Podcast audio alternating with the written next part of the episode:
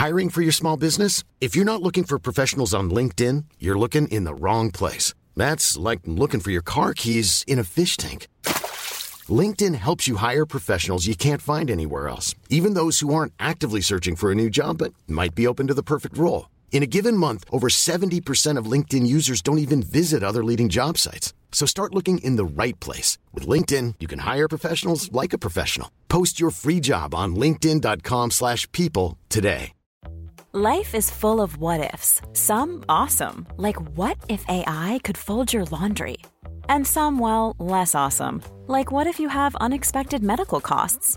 United Healthcare can help get you covered with Health Protector Guard fixed indemnity insurance plans. They supplement your primary plan to help you manage out of pocket costs. No deductibles, no enrollment periods, and especially no more what ifs. Visit uh1.com to find the Health Protector Guard plan for you.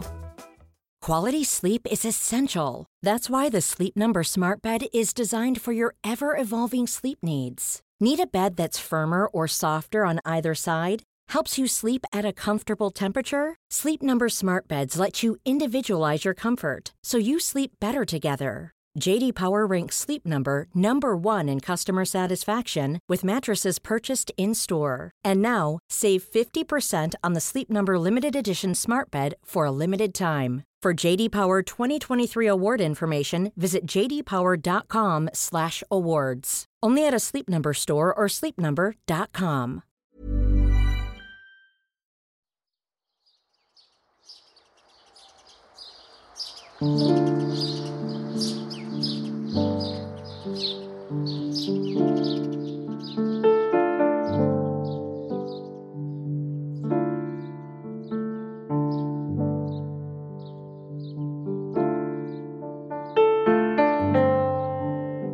Was wäre, wenn dies unser letzter gemeinsamer Kaffee wäre? Worüber sprechen wir und was ist wirklich wesentlich? Was liegt uns so sehr am Herzen, dass wir unser Wissen, unsere Gedanken und Erfahrungen hier mit dir teilen möchten? Ich bin Viktoria Dressel und ich freue mich riesig, dass du mich gefunden hast und diesem Podcast Last Coffee Before Dying lauschst. Ich wünsche dir zutiefst Inspiration für dein Leben.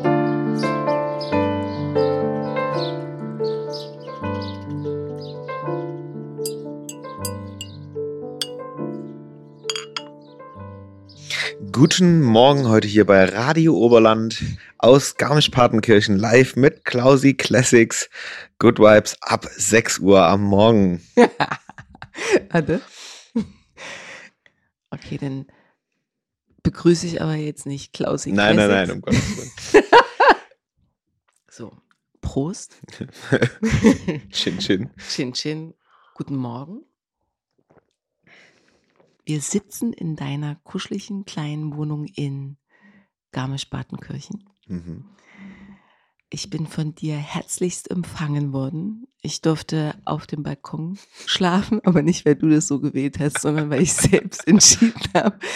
Wurde von dir äh, gut ausgestattet mit ja, kuscheligen, wie würdest du sagen, was waren das für Schuhe? Das Biwakschuhe. Bi- Biwakschuhe und einer äh, einem Outdoor-Trick, einer Wärmflasche für den Schlafsack. Und du hast gerade für uns die köstlichste Kaiserkrone aufgegossen, wie du mir erklärt hast, eine ganz spezielle Kaffeebohne. Röstung. Die Röstung von, von meinem Lieblingscafé in Garmisch. Sehr geil. Also es ist ein, ein guter Start, würde ich sagen, oder? Ja, doch. Also, das ist, du bist der erste Besuch bei mir, der ähm, ankam und gesagt hat, ah, ich würde schon gern auf dem Balkon schlafen. ähm, ja, dann super gern. Feel free. Herrlich. Der Anfang ist ja immer so ein bisschen, wie soll ich sagen, nicht schwer, aber um reinzukommen und einzutauchen, fangen wir mal so ganz oberflächlich an und arbeiten uns so in die Tiefe. Äh, ich hoffe, das ist ein guter Plan. Und ähm, ich würde gerne erstmal so zu Beginn einsteigen mit der Frage oder der Bitte an dich, René, wenn dich niemand kennt, und das wird vielleicht der eine oder die andere sein, die dich noch nie gesehen haben, von dir noch nichts gehört haben. Wie würdest du dich diesen Menschen selbst beschreiben? ähm, das ist jetzt spannend. Wie beschreibt man sich selber? Äh, man kennt ja immer nur diese Beschreibung, wie, wie andere Menschen einen beschreiben würden. Was, wer Genau. ist das? Genau. Ähm, ja, prinzipiell, also erstmal herzlich willkommen hier zu dem Podcast. Äh, ganz spannendes Thema, ähm, dass man nicht mal irgendwie nur um diesen Sport geht, den ich betreibe. Und ich fange jetzt anders an. Ähm, ich gehe nämlich genau von dem, was ich jetzt bin, wie ich jetzt aktuell bin, zu dem, wo ich vielleicht herkomme. Ähm, und prinzipiell würde ich mich selber als ähm, sehr bunten Hund beschreiben. Ähm, ein Tausendsasser, ein Mensch außer Rand und Band, der ähm, ja immer verrückte Ideen hat ähm, und es nicht nur lebt, sondern äh, quasi auch optisch darstellt. Also ihr könnt euch mich vorstellen als Mensch mit einer leicht rosanen Fokuhila, wie ich immer so schön sage, vorne Business, hinten Party. Ähm, und das beschreibt doch so meinen Lebensstil, also irgendwie immer noch gesetzt, aber auch komplett ausufernd. Ähm, ich bin Ultraläufer und wohne in Garmisch-Partenkirchen und bin jemand, der ganz viele wilde Ideen in seinem Kopf hat, die er versucht einfach umzusetzen. Oder ich bin jemand, der einfach gerne macht und ja, das auch einfach so lebt. Ähm, bin jetzt vor anderthalb Jahren hergezogen und ähm, habe quasi mit Corona damals so mein Leben nochmal komplett verändert. Ähm, ich hatte ein sehr schönes Leben, habe äh, die letzten 15 Jahre in Dresden gewohnt und habe dort äh, eine sehr schöne Ground Base gehabt. Ähm, ja, und dort habe ich 15 Jahre einfach so mein Leben bestritten. Ähm, und davor komme ich äh, gebürtig aus dem Erzgebirge, komme vom Skilanglauf, also habe da quasi immer in einer sehr, sehr sportlichen Familie gewohnt und ähm, ja, ähm, habe, glaube ich, mit Skifahren angefangen, als ich zwei Jahre alt war. Habe meinen ersten Wettkampf, glaube ich, bestritten, als ich drei Jahre war. Und ähm, dann kommen wir jetzt quasi zu back ins Aktuelle. Ähm, ja, das mache ich immer noch. Ich bin jetzt aktuell wieder, wie gesagt, im mega sportlichen Bereich unterwegs. Ähm, bin Ultraläufer im etwas ausufernden Art und im ausufernden Bereich, also viel in den Bergen. Ähm, und bin jemand, der ja so ein bisschen das Risiko mag und so ein bisschen mit Ängsten spielt und jemand, der prinzipiell immer sehr gerne Leute bei sich aufnimmt und ähm, die einfach auch gerne direkt zu sich nach Hause einlädt. Also von daher einfach weltoffen, bunt und prinzipiell aber auch etwas laut. Mhm. Ähm, laut meinst du in deiner Erscheinung oder in deinem Sein? In meinem, ich glaube beides. Also Ja. für mich bin ich, also ich, mich beschreiben viele Leute als etwas schreiig. Ähm, zum einen, weil ich, ähm, ich war gestern, als wir uns das erste Mal gesehen haben, ähm, ich kam von einer Hochzeitsfeier und mich hat jemand davor gesehen und hat gesagt, so gehst du auf eine Hochzeitsfeier. Ähm, also schon modetechnisch versuche ich anders zu sein als andere. Ich habe meinen eigenen Stil und das lebe ich auch, das ziehe ich für mich durch. Ähm, mir ist es egal, ob gepunktet und gestreift zusammenkommt. Ähm, was Menschen über meine Frisur denken, ist mir egal. Und mein äußerliches Auftreten, als auch letzten Endes vom, vom inneren Körper her, bin ich dann doch eher die, die laute Person. Mhm. Ähm, warum glaubst du, ist das so? Also es ist, die Mode hilft uns ja, du sagst, du möchtest gerne anders sein, also du möchtest dich abheben oder du fühlst dich auch anders, um das zum Ausdruck zu bringen. Also warum ist das so? Ähm, warum ist das so? Prinzipiell, ich lebe nur einmal und ähm, das ist für mich ein sehr wichtiger Punkt und ich will mich prinzipiell immer 100% für mich selbst verwirklichen und ich möchte nicht in der grauen Masse mitgehen, die halt ihr Leben lebt und ihr Ding macht, sondern ich lebe mein Leben und wenn ich Bock darauf habe, so zu sein, dann bin ich einfach so und ich habe das für mich selber kennengelernt, als ich damals in Dresden gewohnt habe und festgestellt habe, ich wohne jetzt in der Stadt und nicht mehr auf einem Dorf, wo ich herkomme, 350 Einwohner, ähm, ganz klein und muckelig, wo jeder jeden kannte, ähm, sondern ich wohne in der Stadt, niemand kennt mich und ich kann die Person sein, ich kann der Mensch sein, der ich sein will. Und nicht sein, ich versuche so zu sein, wie andere mich vielleicht gern hätten, mich zu verstellen oder ähm, was darzustellen, was ich vielleicht gar nicht bin, sondern einfach ähm, das zu leben, was man halt machen möchte, was man machen will und das Mhm. dann einfach zu machen. Mhm. Da darf ich noch mal tiefer graben. das lässt mich jetzt vermuten, aber ich kann auch ganz falsch liegen, dass du das in einer gewissen Weise ja dann in deiner Heimat, wo auch immer das jetzt war, ob Ost oder West, spielt an der Stelle erstmal keine Rolle, aber vielleicht ja bewusst, unbewusst auch erlebt hast, wie es ist, sich anpassen zu müssen? Oder gab es auch in der Schule vielleicht so äh, Erinnerungen, wo du sagst, ja, da gab es eine gewisse Strenge, da wollte ich mich herausbefreien. Also irgendein Vorspiel hat das ja meist. Oder liege ich da völlig falsch? Ich glaube, so ein wirkliches Vorspiel mhm. hat es nie. Mhm. Ähm, ich glaube, das vielleicht unterbewusst, also die erste Erinnerung, die mir immer wieder mitgegeben wurde, war so, also wo ich auch für mich selber die Frage gestellt, so, warum bin ich so, wie ich bin? Also man beschäftigt sich ja dann doch mal mit, so mit sich selber in so einer ruhigen Minute. Und irgendwann habe ich diese Frage laut geäußert und da hat mich meine Mutter angeschaut und hat gesagt, du warst schon immer anders. Ähm, aber sie haben mir auch nie gesagt, dass ich das nicht sein kann, was ich sein möchte. Also das kommt, glaube ich, auch familiär von meinem väterlicherseits.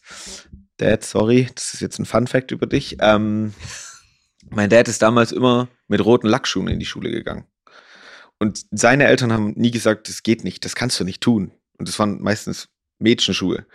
Ähm, so, und er ist ja wirklich auch in der DDR groß geworden, was ja damals komplett gegen das System war. Ah, absolut. Ähm, und meine Mutter hat damals zu mir gesagt, du warst schon immer anders. Du warst der Erste im Kindergarten, der das Basecap verkehrt rumgetragen hat. Ich wollte prinzipiell damals schon cool sein. Ich war ein Stück weit ein Player. Ich bin da lang spaziert. Ich habe immer ein sehr großes Selbstbewusstsein gehabt. Ähm, und das habe ich einfach nach außen getragen. Wenn dann andere gesagt haben, das geht so nicht, dann habe ich gesagt, warum? Also, das geht schon.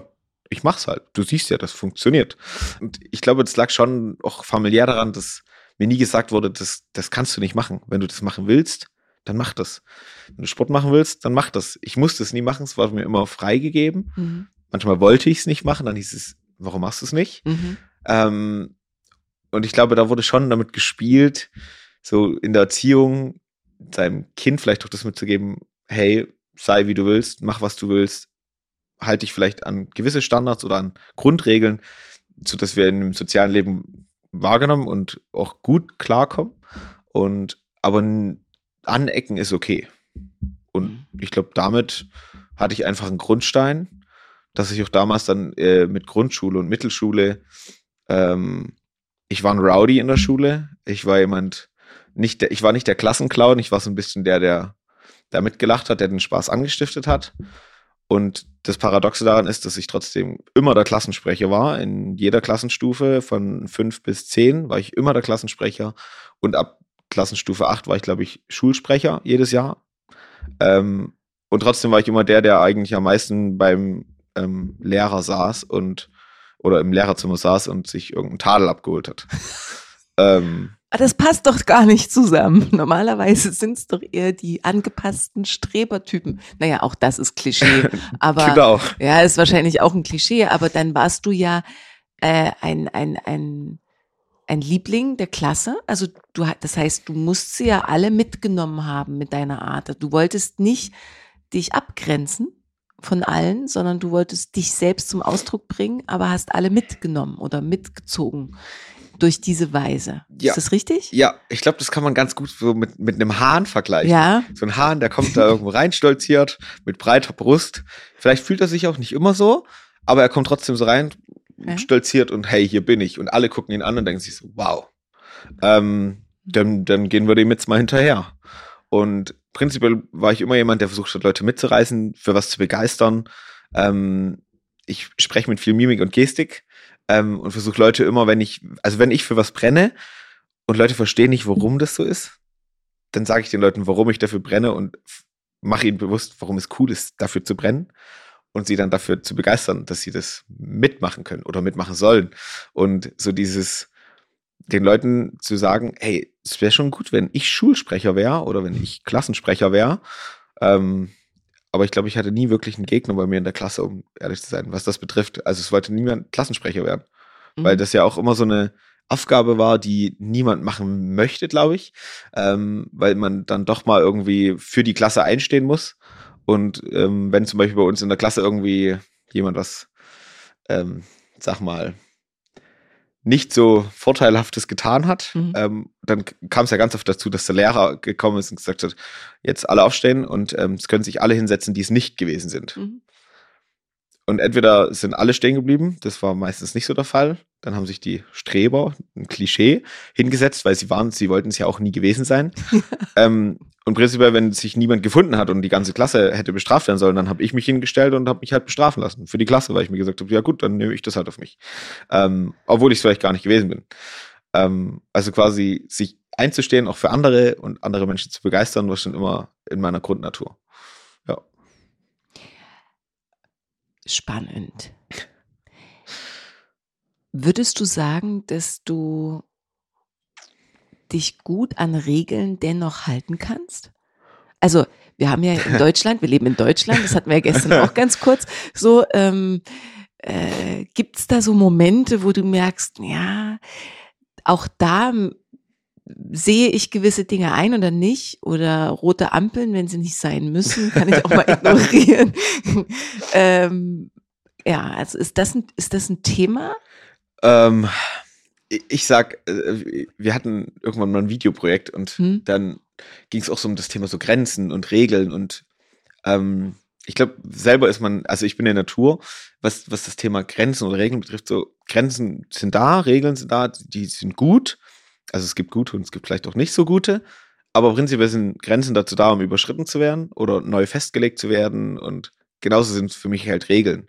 Es, es gibt Grundregeln, das ist aber, ich glaube, so auch wie seine eigenen ja, Grundsätze für sich festzulegen, so seine, seine, jetzt komme ich nicht auf das Wort mit P.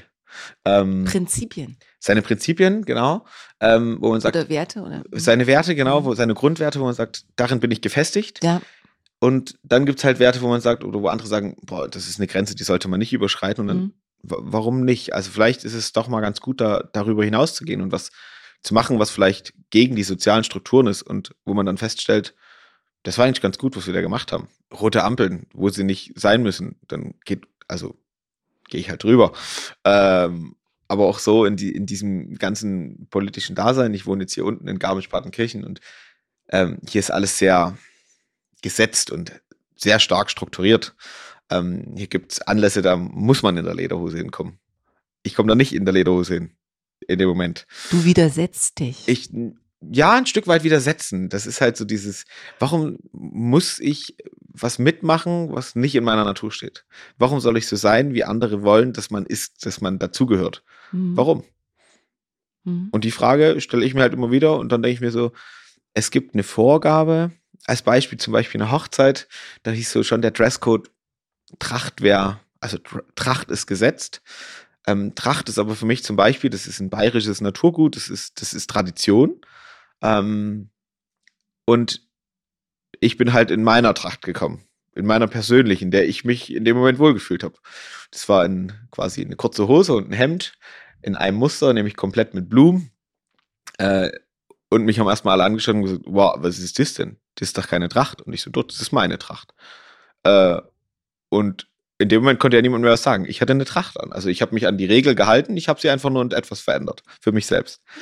Ähm, und ich glaube, das ist so ein, so ein ganz wichtiger Punkt halt. Ähm, letzten Mhm. Endes kann man ja auch Sachen für sich komplett neu festlegen. Wenn Mhm. jemand in seinen Dresscode reinschreibt, ähm, dass es so umschrieben ist mit, bitte mit einer schwarzen Fliege. Ja. Ja, ob die Fliege jetzt dein Outfit ist oder ob du die Fliege nur am Kragen trägst, das entscheidest ja dann du für dich selbst. Mhm. Oder ich für mich. Spannend. Wann hast du dich das letzte Mal widersetzt und bist damit nicht durchgekommen? Oh, das. Wann habe ich mich widersetzt und bin damit nicht durchgekommen? Oh, Wer hat dir schon mal so ein Stoppschild vorgehalten, mit dem es dann auch nicht weiterging? Also, Also ich- egal, was es ist, ne? Also ich, ich glaube, das, das Letzte, was, was mir da jetzt Ja. wirklich, was, was aber auch, das ist halt einfach, das ist der Grundsatz, dass man angeschnallt im Auto sitzt. ähm, und das war jetzt, glaube ich, vor sechs oder sieben Wochen, keine Ja. Ahnung. Und ich bin halt fix zum Kumpel gefahren. Er wollte fix ihn besuchen gehen und wurde auf einmal angehalten und sie ist, ähm, sie sind nicht angeschnallt. Ich so, ja, aber ich fahre doch gerade nur 30. ja, damit bin ich natürlich nicht durchgekommen. Also ich musste dann meine Strafe bezahlen und habe dann aber auch festgestellt, die Regel macht schon seinen Sinn. Das geht ja um deine Gesundheit. Und natürlich regt man sich in dem Moment erstmal auf oder viele regen sich dann auf und sagen, ah, oder wenn man geblitzt wurde. Mhm. So, das sind Sachen, da gibt es eine Regel und die ist auch für was gut. Man hätte sich jetzt drüber aufregen können, dass man dafür bestraft wurde. Oder dass da quasi das Stoppschild kam.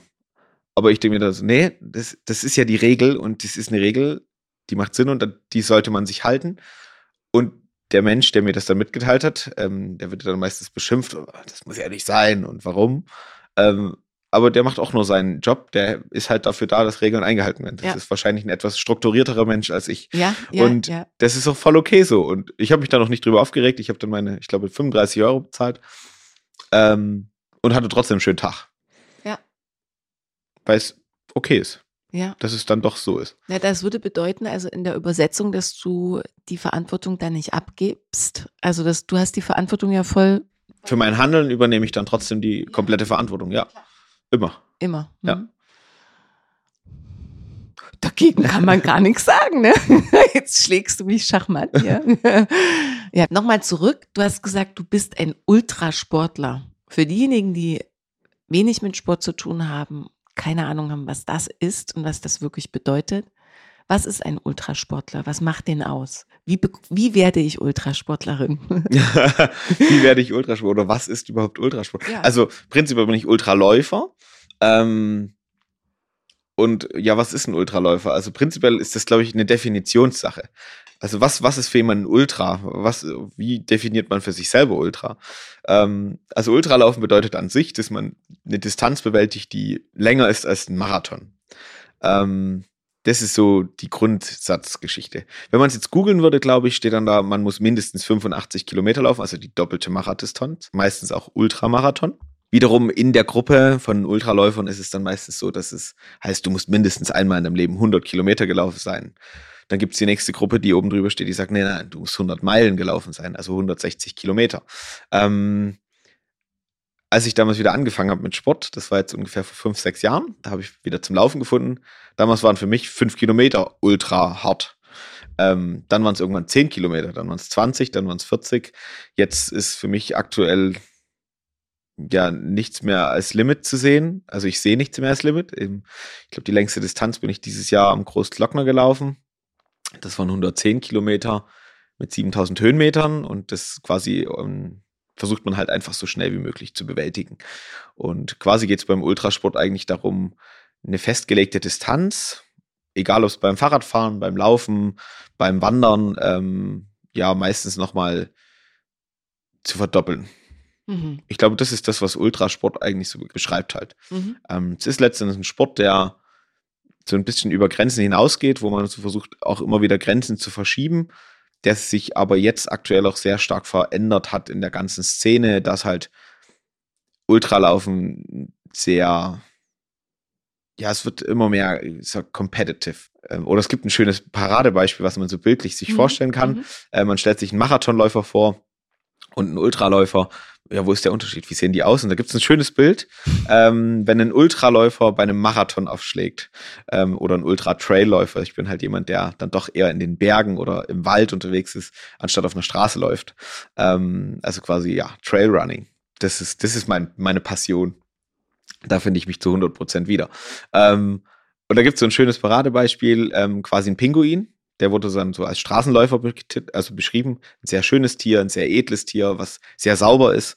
Und dann kommt dieser Ultrarunner ins Spiel, der dann eher aussieht wie so eine Nebelkrähe, so grau, abgefrackt, ein bisschen dreckig immer. Ähm, und das ist dann ein Ultraläufer, der dann so auf einem Roadie-Marathon so total auffällig war, weil ähm, er halt komplett einfach nur eine dunkle Gestalt ist, die irgendwie komplett weird aussieht. Jetzt hast du gesagt, du bist Ultra, also Ultrasportler wird man ja dann nicht von Anfang an, sondern es entwick, man entwickelt sich zu einem Ultrasportler. So. Und du hast gesagt, und da bitte ich dich, äh, die ZuhörerInnen jetzt noch mal ein bisschen mitzunehmen, du bist vor fünf Jahren wieder eingestiegen. Was heißt das bitte? Weil das würde bedeuten, du bist in den letzten fünf Jahren von 0 auf 110 bergauf Ja, also ich habe das komplett, äh, also fangen wir genau wieder vorne an. Ja. Äh, wie ich vorhin gesagt habe, dass ich, ähm, ich komme vom Skilanglauf, also ich komme aus einer sehr sportlichen Familie, ich komme aus dem Erzgebirge und ähm, habe mit zwei Jahren bin ich, glaube ich, in die SG, in die Sportgemeinschaft Holzhau eingetreten und ähm, hatte da ein sehr schönes Leben. Dreimal die Woche Training, ähm, ein oder zwei Tage am Wochenende Wettkampf. Ähm, das war so der, eigentlich das, der Standard-Move im Winter. Skilanglauf, also quasi mit wirklich diesen klassischen ähm, ja, Langlauf-Ski-Stöcken sind wir da durch die Natur gepfercht. Ähm, als es noch so richtige Winter gab, habe ich das Gefühl. Ähm, und das habe ich damals gemacht, damals, bis ich 17 Jahre alt war. Das war schon semi-professionell. Also wir sind Sachsenmeisterschaften mitgefahren, deutsche Meisterschaften und das ist so ein ganz kleiner Verein. Okay, stopp, ich unterbreche dich. War das deine eigene Wahl oder kam das durch deine Eltern? Also prinzipiell, ich glaube, mit zwei Jahren trifft man da schon eine eigenständige Entscheidung. Ich glaube, meine Familie hat, also meine Familie hat schon immer sportlich gelebt. Also mein Vater kam direkt aus Holzer, aus dem Erzgebirge und der war früher schon in dem Verein. Und gefühlt ist es ja meistens so, wenn der Vater das macht, dann macht man das dann auch. Ähm, ich glaube, hätte ich halt nach mit fünf oder sechs Jahren festgestellt, ich will jetzt lieber Ballett machen, dann hätte ich dann hätte ich wahrscheinlich Ballett gemacht. Ich habe irgendwann mal Karate gemacht. Ich habe mich auch viel ausprobiert. Ja. Ähm, Skilanglauf war so, das gehörte zu meinem Leben. Das mhm. war von Anfang an, wie gesagt, ich konnte Skifahren, langlaufen, bevor ich laufen konnte. Ähm, und die Ski gehörten von Anfang an zu meinem Leben. Die gehören dazu. Ähm, das war immer, jeden Winter war so, Skilanglauf, wir gehen jetzt langlaufen. Wir sind mit Oma Skilanglaufen gegangen und das ist auch sportlich. Ähm, Winter ist man quasi, wenn man am Sonntag irgendwo zum, ich sage jetzt mal Kaffee trinken oder zum Essen irgendwie gefahren ist, zum Kuchen, dann ist man da mit den Langläufern hingefahren. Geil. Ähm, und von daher, mhm. ich glaube, hätte ich es nicht machen wollen, hätte ich gesagt, nee, ich will Fußball spielen, dann hätte ich Fußball spielen können. Und mhm von daher habe ich mich, glaube ich, schon dafür entschieden, dass ich, dass ich das machen will. Mhm. Und es beschreibt ein schönes Bild. Ich glaube, das war mein vierter oder fünfter Wettkampf. Ich glaube, dann war ich vier oder fünf Jahre. Ähm, das ist ein Bild, das hat meine Oma aus der Zeitung ausgeschnitten und da steht unten drunter, ich mit einem fetten Grinsen im Gesicht komme in meinem Langlaufstil über die äh, Ziellinie und ich hatte meine Startnummer verloren und äh, der äh, Redakteur, hat, der das Bild geschossen hat oder der Fotograf hat unten drunter geschrieben, hier kommt René Klausnitz ins Ziel, Startnummer verloren, viermal gestürzt und trotzdem mit bester Laune. Ähm, und das beschreibt, glaube ich, das, was auch jetzt aktuell noch so ist. Ähm, ich habe dann damals angefangen, das sehr sportlich zu betreiben und es hat mir Spaß gemacht. Ich hatte natürlich Momente, wo ich keinen Bock auf Trainieren hatte oder auf Training. Ich wollte dann vielleicht auch mal am PC sitzen und zocken. Ich habe immer in meiner Kindheit, glaube ich, ähm, meine Mitschülerin äh, etwas beneidet, dass sie eine Playstation haben oder dass sie einen, einen Gameboy hatten. Das hatte ich nicht. Ich habe es auch nie bekommen, weil meine Eltern gesagt haben, ähm, warum willst du vorm Fernseher sitzen? Wir haben draußen so schöne Natur, geh doch raus. Ähm, und ich saß dann ganz oft bei einem Freund, beim Sebastian zu Hause und der hat Playstation gespielt. Ich saß einfach nur daneben und habe es mir angeguckt, weil ich das gar nicht konnte. Das war für mich, das habe ich mit meinem Hirn und mit meinen Händen gar nicht hinbekommen, das so zu koordinieren, diese Spielfigur. Also ich konnte Rennspiele spielen, aber dieses, wo man hin und her rennt und dann das, äh, also es war schön dazu zu schauen, aber das selber zu machen, hat mir nichts gegeben. Also ich wollte es dann schon selber erleben. Mhm. Ähm, und von daher dreimal die Woche Training und dann, wie gesagt, sehr erfolgreich auch zu sein und sich selber immer wieder, boah, da geht noch mehr. Nächstes Jahr hole ich mir dort die Sachsenmeisterkrone oder da laufe ich den Wettkampf und ähm, ich glaube, die, die, härteste Saison war damals äh, kurz bevor ich nach Dresden gezogen bin. Das war meine letzte Langlaufsaison. Ähm, da habe ich im Winter, in einem schlechten Winter, 26 Wettkämpfe gemacht. 26 Wettkämpfe, wenn wir uns überlegen. 52 äh, Wochen hat das Jahr. 26 Wettkämpfe. Der Winter ist prinzipiell eigentlich nur drei Monate oder vier Monate lang. Also es war jedes Wochenende Freitag, Samstag, Sonntag Wettkampf. Und das war mein erfolgreichstes Jahr. Und danach hatte ich aber auch gar keinen Bock mehr auf. Dann bin ich nach Dresden gezogen, bin aus dieser kompletten Vereinsstruktur rausgekommen und habe halt in Dresden gewohnt und hatte auch keine Lust mehr zu trainieren. Ich hatte keine Lust mehr auf Skilanglauf. Ich war da raus. Das war so, jetzt habe ich keine Lust mehr darauf. Ich wohne jetzt hier, ich habe auch gar nicht die Möglichkeit, jetzt jedes Woche, jede Woche zum Training zu fahren. Und habe halt dann einfach in Dresden gewohnt und in der Stadt und konnte mich dort für mich selber mal so ein bisschen finden, so dieses, jetzt habe ich keine Lust mehr auf Sport. Jetzt mache ich was anderes. Ähm, ich habe dann damals mich für Fitnesssport begeistert, für Kickboxen. Also ich habe ganz stark gepumpt, wie man das so schön nennt. Ähm, bin ins Fitnessstudio gegangen, viermal die Woche irgendwann, so wie sich das dann entwickelt hat. Lag aber damit zusammen, dass ich ein Jahr lang nichts gemacht habe und äh, natürlich dann stark zugenommen hat, wenn man nicht mehr bei Muttern wohnt und schön bekocht wird, ähm, sondern sich dann quasi die ganze Woche nur von Döner, McDonalds und äh, anderem Fastfood ernährt und ich bin Mensch, der sehr schnell zunimmt, ähm, dann stand ich irgendwann vorm Spiegel und habe festgestellt, oh, ich glaube, ich muss wieder Sport machen. Und das war so ungefähr, ich, ein, ungefähr ein Jahr, nachdem ich nach Dresden gezogen bin. Und dann bin ich ins Fitnessstudio gegangen und hat gesagt, ja, und wie, wie, was magst du machen? Ich sehe, ich will ein Stück weit abnehmen und ich will ein bisschen Muskeln aufbauen, also ich will wieder gut aussehen, für mich selber. Er so, ja, okay, dann fangen wir, wie oft willst du die Woche kommen? Ich so, wie oft habt ihr offen? Äh, ja, sieben Tage die Woche. Ich so, ja, dann komme ich sechs, sechs Tage. Ähm, okay, und dann bin ich sechs Tage, zwei Stunden lang, jeden Tag ins Fitnessstudio gegangen nach der Arbeit und habe halt trainiert. Und dann habe ich auch festgestellt, so Fitnesssport, das ist nicht so meins. Dann habe ich angefangen, dann äh, Kickboxen zu machen, zwei Jahre lang. Und das war cool, weil dort konnte man sich mit anderen messen für mich selber. So, da konnte ich Leuten zeigen, dass ich besser bin als sie oder dass ich ähm, ja, so dieses Animalische zu kämpfen, so für was einzustehen. Ähm, aber nach Grundsätzen, die es halt gibt, nach Regeln, an die man sich auch halten muss. Und ähm, wenn man dort äh, quasi einen, einen gewissen Dan erreichen möchte, dann musste man sich daran halten. Ansonsten wurde man rausgeworfen. Und das war, glaube ich, auch ganz gut, so für eine Struktur für mich selber, so dass man halt nicht komplett quer schießt. Mhm. Ähm, hat mir auch viel Spaß gemacht. Und dann habe ich irgendwann beruflich äh, quasi in den Laden gewechselt. Das war damals ein Bewerbungsgespräch. Das war damals einer der größten ähm, Laufschuhhändler in Deutschland. Und beim Bewerbungsgespräch, da habe ich noch keinen Sport gemacht, kam im Bewerbungsgespräch die Frage an mich, ja, und gehst du denn regelmäßig laufen? Und ich habe meine Rolle gespielt. Ich so, natürlich. Also ich gehe viermal die Woche, gehe ich joggen. Voll geil. Ich habe in dem Moment geraucht und getrunken. Ich hatte ganz viel Spaß in meinem Leben, aber an Joggen habe ich da noch nicht mal mehr gedacht. Also ich wusste, wie das funktioniert, einen Fuß vor den anderen zu setzen. Ähm, und damit fing es dann an, dass ich äh, in dem Laden angefangen habe und dann musste ich ja irgendwann anfangen mit Laufen und habe dann angefangen mit Laufen. Und dann war das halt so, ich bin zweimal die Woche fünf Kilometer gejoggt. Und dann hat sich das dann immer wieder zu mehr entwickelt. Also ich bin fünf Kilometer gejoggt, hatte dann zwei Tage Pause und bin wieder fünf Kilometer gejoggt. Und dann kam mein Kollege irgendwann an, boah, wir laufen jetzt Halbmarathon, Sportcheck, Run. Ähm, ich so, ja, bin ich noch nie gelaufen. Ja, lass machen. Und jetzt komme ich aus einer sehr sportlichen Familie, mein Körper wusste sofort, was passiert ähm, und hat gemerkt, es ist ganz cool, dass wir jetzt wieder Sport machen. Also ich bin Mensch, ich habe Bewegungsdrang. Für mich ist so drei, vier, fünf Stunden Stillsitzen. Es war in der Schule schon für mich eine Qual. Ich wollte mich bewegen. Ähm, ich glaube, manche Leute würden jetzt sagen, man hat ADHS. Das habe ich nicht, ähm, weil ich glaube, das sind einfach nur Menschen, die viel zu viel Energie haben und ähm, es gibt diese, diese, diese Batteriefirma, die so bezeichnet man ja mal, diese, diese Ach, Duracell. Eine Duracell-Hase. Yeah. Oder wie meine Lehrerin, wie gesagt, in der Schule schon zu mir gesagt hat, ein, ein, äh, ein Junge außer Rand und Band. Ja. Ähm, ja, und somit hat sich das dann entwickelt, dass ich halt von fünf zu zehn, dann zum Halbmarathon und das auch direkt ziemlich schnell gelaufen ähm, und mich dazu komplett zu verausgaben, ins Ziel zu kommen, über die Ziellinie, zu wissen, ich bin da Mhm. Und ich muss jetzt keinen Meter mehr weiterlaufen. Alles rauszuhauen, was da ist. So. Vielleicht ein Stück weit Frust, den man sich mitgenommen hat. Ähm, oder mal so ein Ärger, so das rauszulaufen, den Kopf frei zu bekommen. Und das war dann prinzipiell auch so ein Stück weit mein Leben. So, wenn ich nach Hause gekommen bin, ich gehe jetzt eine Runde joggen. Mhm. Ich gehe jetzt eine Runde joggen. Und die Natur für sich zu genießen, damals halt natürlich durch Dresden gejoggt, durch die Stadt, dann irgendwann auch mehr so äh, auf die Trails gegangen.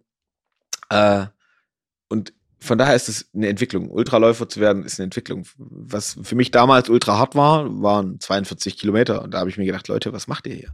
Warum, warum lauft ihr 42? Warum? Also kann ich mir gar nicht vorstellen.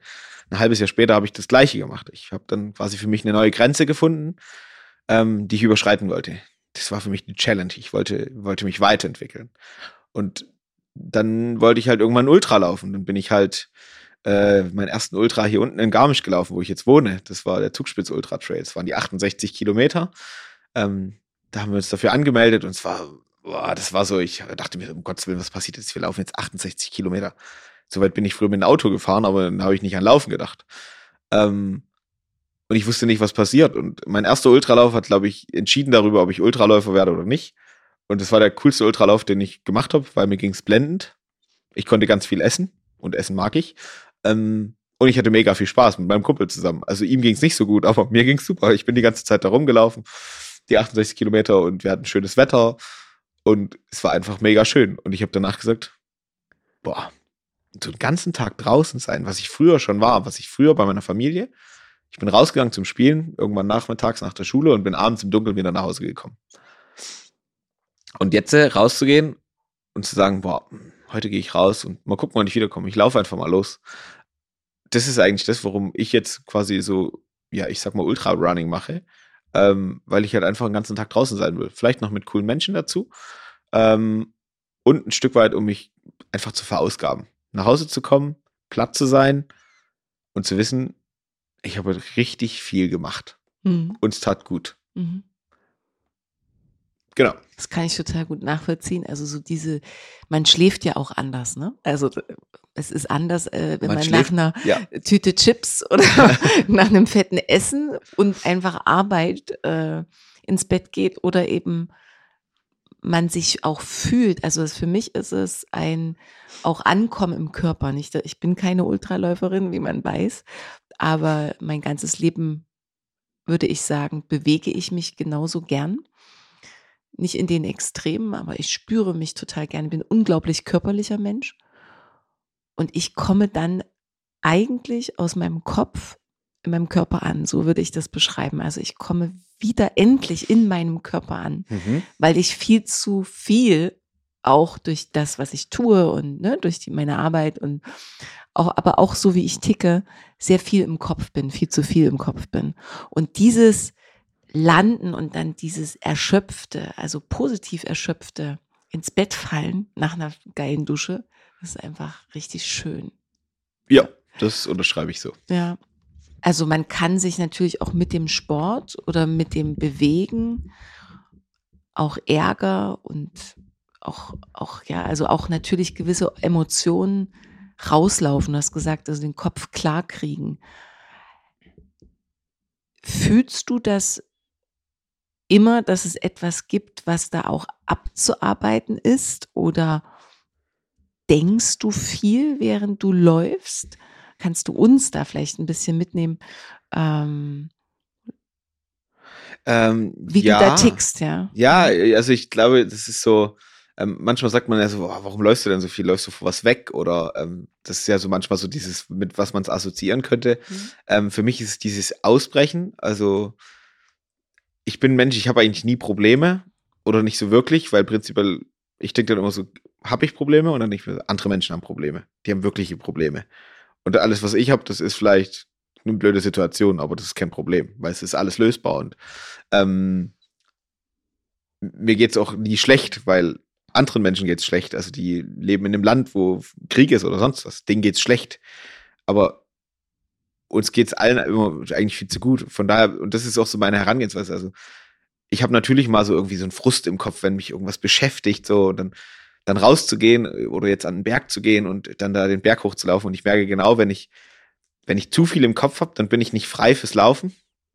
Und deshalb ist prinzipiell, ähm, ich will rausgehen und dann ist es meistens ein Lauf, den ich für mich alleine absolviere, nicht mit Freunden oder nicht mit meiner Crew, ähm, sondern dann ist es ein Lauf, den ich für mich alleine mache und dann ist es so dieses, mein, meine Frust oder mein, die Geschichte dazu, die habe ich ja irgendwie, die erlebe ich zu Hause oder die ist mir in dem Moment passiert, wie zum Beispiel das mit dem Anschnallen, mit dieser Regel, die ich gebrochen habe und die mir das Stoppschild eingebracht hat.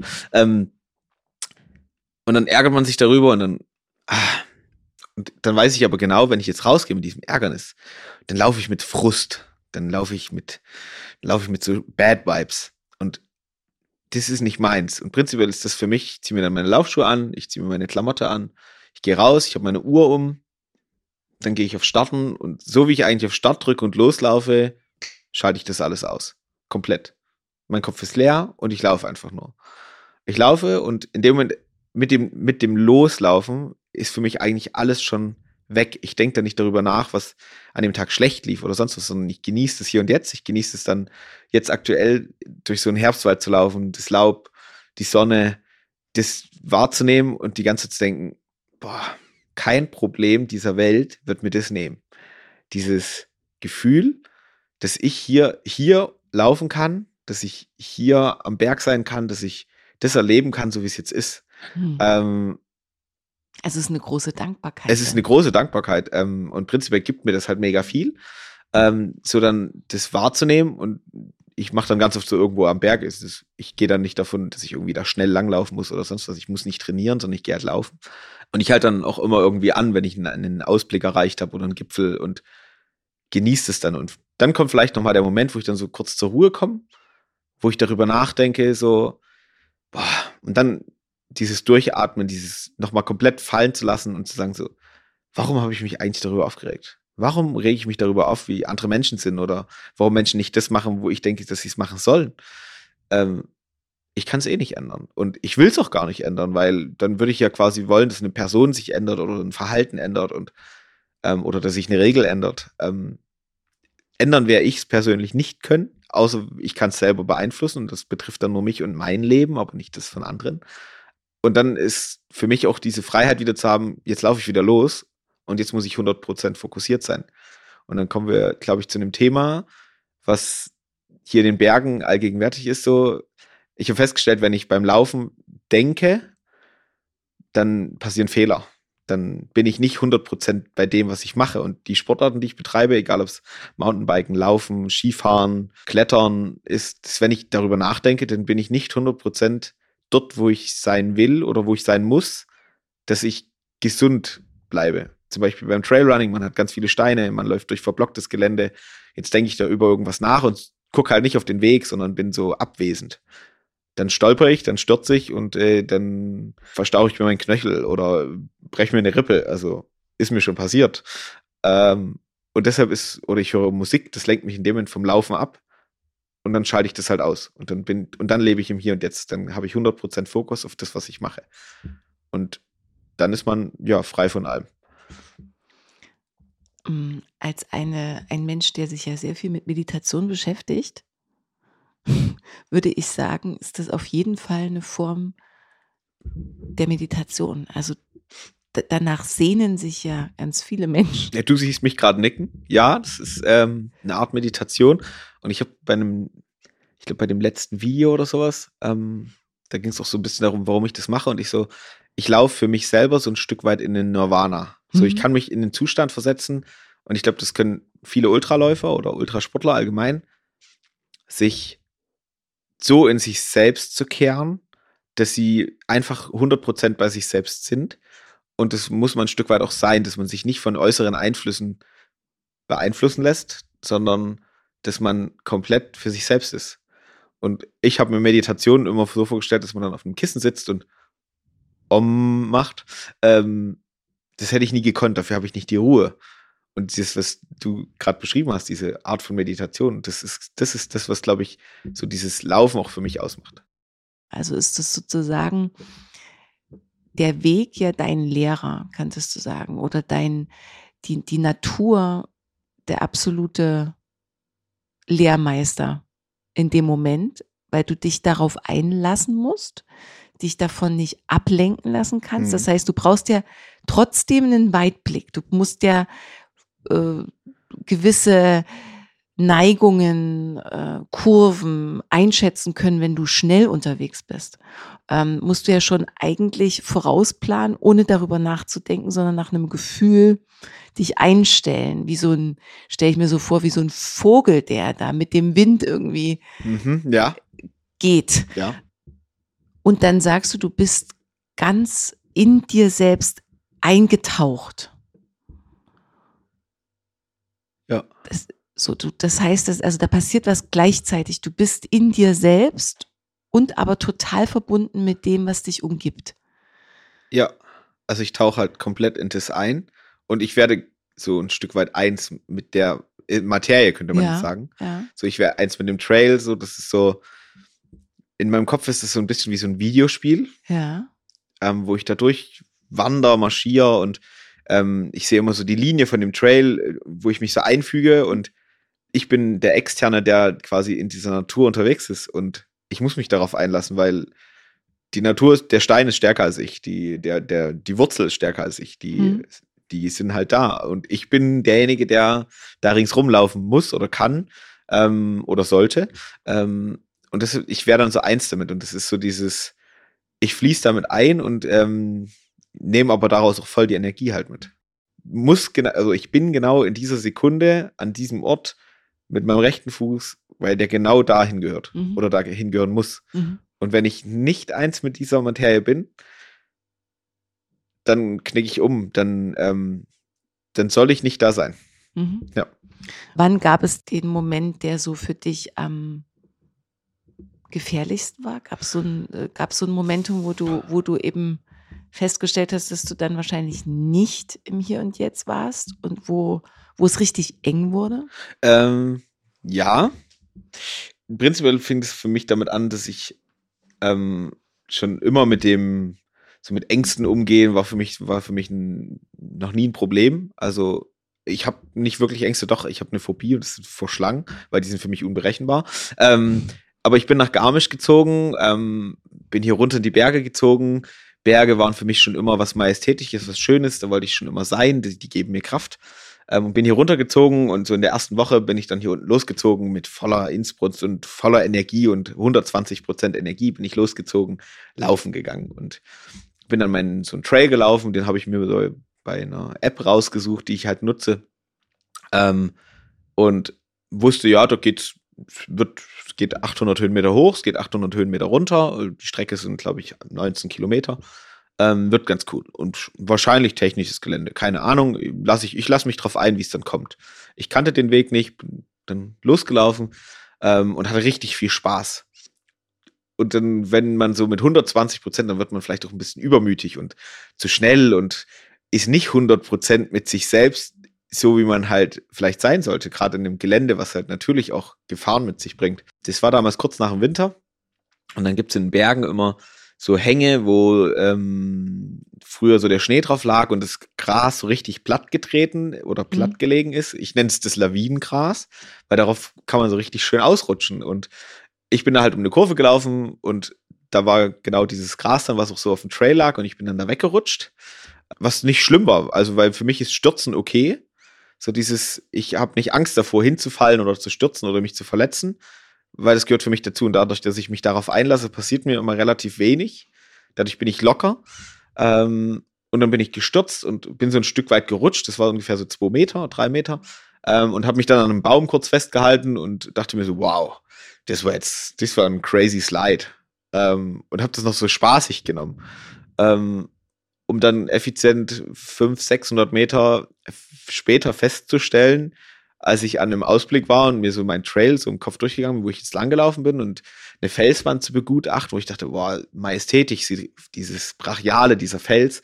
Und dann festzustellen, boah, vor 500 Metern bin ich da oben um die Kurve gelaufen. Ich stehe zu 150 Höhenmeter weiter unten und habe festgestellt, dass ich, dass dieser Weg quasi an der Abbruchkante lang geht und wäre ich zwei Meter weiter gerutscht, das an dem Punkt wahrscheinlich vorbei gewesen wäre, weil ich dann abgestürzt wäre. Und das war ein Stück weit eine, könnte man Nahtoderfahrung nennen vielleicht, ähm, um dort festzustellen, wow, ich sollte mich, wenn ich hier unterwegs bin, in einem Gelände, wo ich als Externer da bin. Ich bin, ich bin nicht der Berg, sondern ich bin am Berg und ich gehöre an sich nicht hierher, aber ich möchte das sein, dass ich mich da 100% darauf einlasse, wo ich bin, weil ansonsten das vielleicht schneller vorbei ist, als äh, ich das möchte oder als es sein soll. Und das, ich habe davor keine Angst, dass das passieren kann. Das ist mir bewusst. Ähm, ich lebe damit jeden Tag, wenn ich an den Berg gehe. Das ist, glaube ich, im, im Bergsport oder allgemein in, in, in solchen Geländen, äh, glaube ich, allgegenwärtig, dass dann das was passieren kann. Und sich damit auseinanderzusetzen, wie man halt was macht, weil man möchte nicht, dass es passiert, aber dass es okay ist, dass es passieren kann, egal ob das Knöchelverstauchen ist, egal ob das eine Schürfwunde ist oder ein gebrochener Knochen. Ich bin damit letztendlich immer d'accord und ich werde immer in dem Moment auch wieder 100% für mein Handeln die Verantwortung übernehmen. Warum hast du keine Angst, dich zu verletzen? Also jetzt mal äh, anders gefragt, stell dir doch vor, du verletzt dich so stark, dass du ein Bein verlierst und nicht mehr rennen kannst. Was wäre denn dann?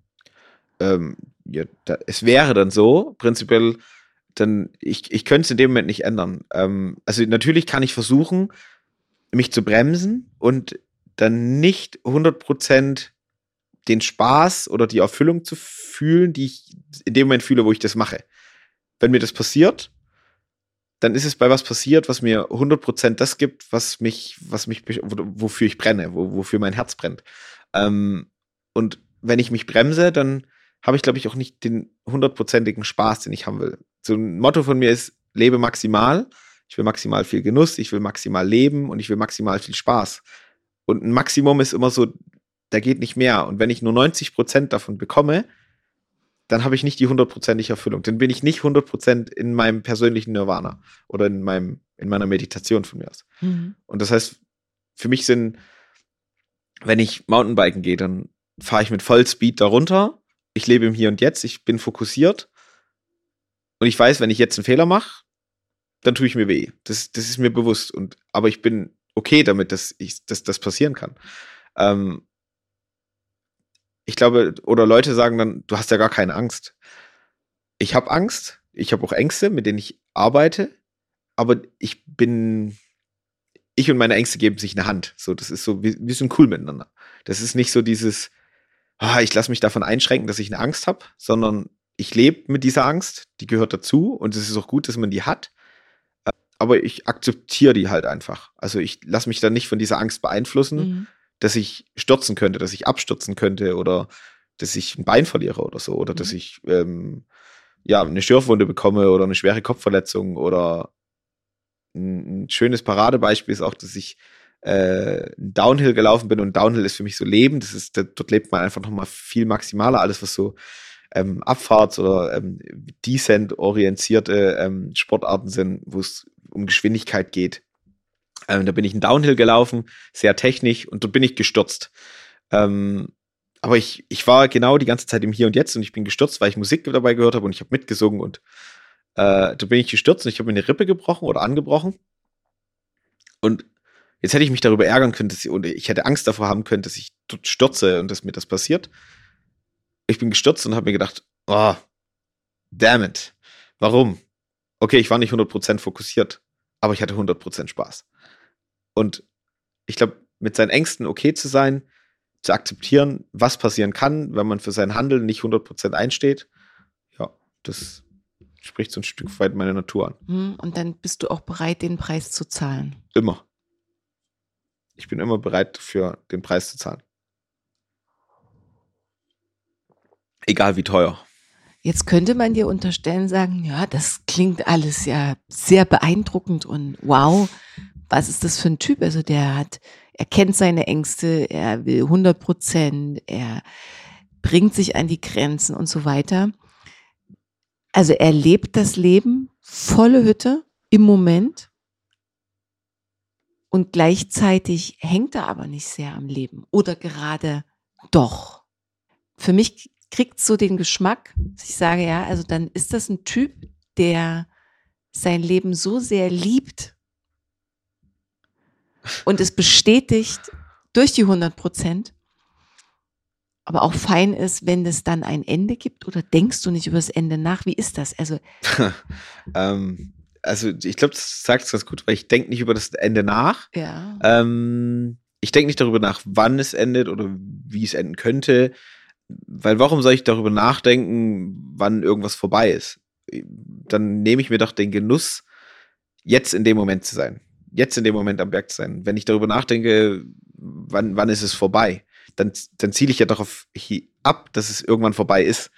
Ähm, und wenn ich halt jetzt lebe und ähm, so auch mich von den Ängsten dann nicht so beeinflussen lasse, dann, dann lebe ich halt jeden Tag in dem Moment als, ja, ich lebe halt jeden Tag genauso, wie ich ihn leben will. Oder laufe jeden Lauf, so wie ich ihn laufen will. Und halt nicht so, boah, was ist morgen? Was ist übermorgen? darüber denke ich nie nach. So, das ist so, ich muss darüber nicht nachdenken. Ich habe aktuell niemanden so, dass ich sage, ich habe nicht eine Familie, die auf mich wartet. Ich habe äh, keine Partnerin oder Partner, der auf mich wartet, sondern ich muss für niemanden einstehen. Ich lebe nur für mich selbst. Mhm. Ähm, das ähm, ist, glaube ich, für viele Menschen befremdlich, zu sagen, boah, das ist schon grenzwertig, so wenn man so an was rangeht. Ähm, aber das sind dann entweder Menschen, die selber familiär sehr stark verwurzelt sind, ähm, die, die für, für Menschen eine Obhutspflicht haben oder so, die, für die das auch, wo ich sage, hey, dann ist das ja auch, du, du, lebst ganz anders und das kann sich wahrscheinlich bei mir auch noch verändern, ähm, wenn ich irgendwann an diesem Punkt bin, so dass ich sage, oh, familiär ändert sich für mich persönlich was. Ähm, ich muss für jemanden Verantwortung übernehmen. Und aktuell habe ich das nicht. Mhm. Also muss ich mich nicht damit beschäftigen, was ist morgen. Mhm. Und das gibt mir die Erfüllung. Jetzt kriegt das ja so einen ganz eigenen Geschmack, wenn ich dich danach frage, hängst du am Leben oder hängst du nicht am Leben, um sowas leisten zu können? Aber ich frage es trotzdem, also, weil daran hängen widerspricht dir irgendwie. Ich, ich glaube, das, was du sagst, so dieses am Leben hängen, hänge ich am Leben. Mhm ich, ich liebe es zu leben und ich liebe zu leben, das, das macht mir mega viel Spaß, weil ich lebe ja und ich kann halt tun und lassen, was ich, oder fast alles tun und lassen, was ich mag. Ähm, deshalb liebe ich das Leben. Dran hängen würde ich nicht sagen.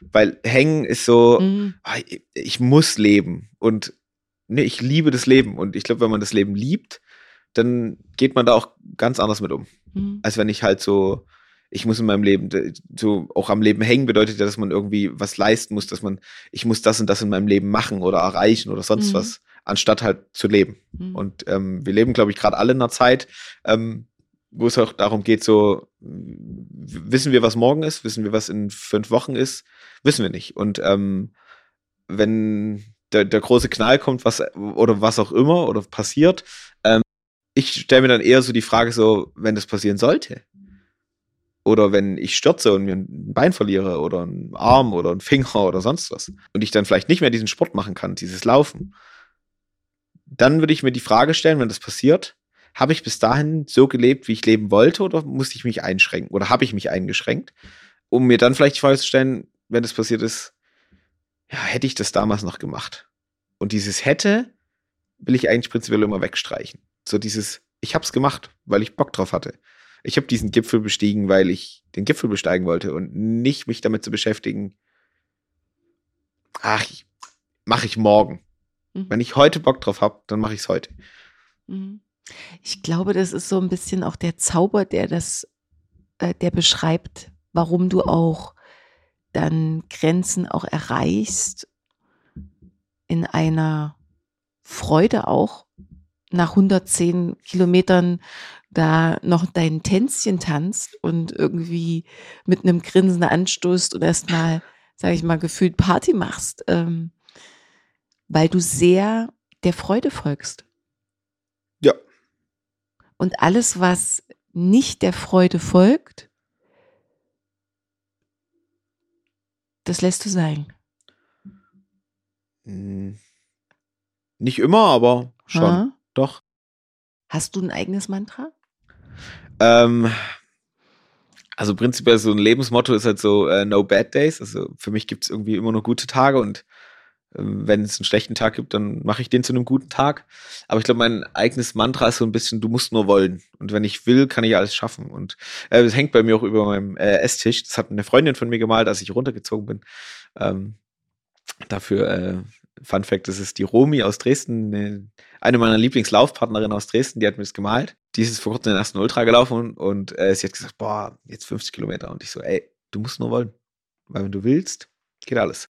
Und ich glaube, viele, die, die möchten gern.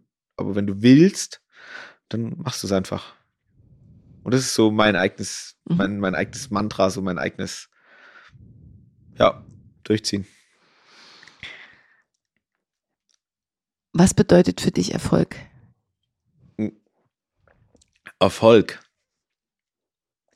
Ja, das ist eigentlich, glaube ich, für mich ziemlich simpel zu beantworten oder so. Das für mich bedeutet Erfolg, dass ich glücklich mit mir selber bin. Dass ich glücklich mit dem bin, was ich tue. Und das mache ich nur von mir selber abhängig. Das ist für mich Erfolg und nicht von anderen. Ja, ich glaube, ich will einfach nur in dem Moment für mich selber 100% glücklich sein. Und zufrieden mit mir selbst. Das ist Erfolg. Das ist Erfolg, ja. Mhm. Was brauchst du für diese Zufriedenheit? Gibt es so drei Werte, die dir einfallen oder drei Qualitäten, wo du sagst, das, brauche ich, um wirklich eine innere Zufriedenheit zu empfinden?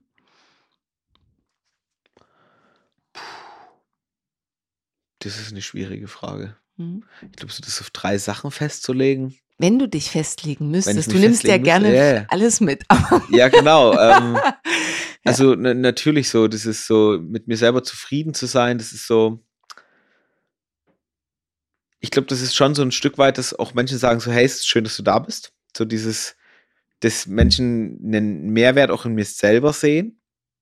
So dass man schon merkt, auch wenn man so, so komplett für sich selber eigentlich immer ist, dass man, dass, dass es Menschen gibt, die, die sagen, boah, geil, dass, dass du in meinem Leben bist. Ich glaube, das ist mir persönlich auch sehr wichtig, dass ich anderen Menschen Mehrwert gebe. Ähm, und da geht es dann nicht um mich selbst, sondern geht es darum, dass ich anderen Menschen irgendwas Gutes tue.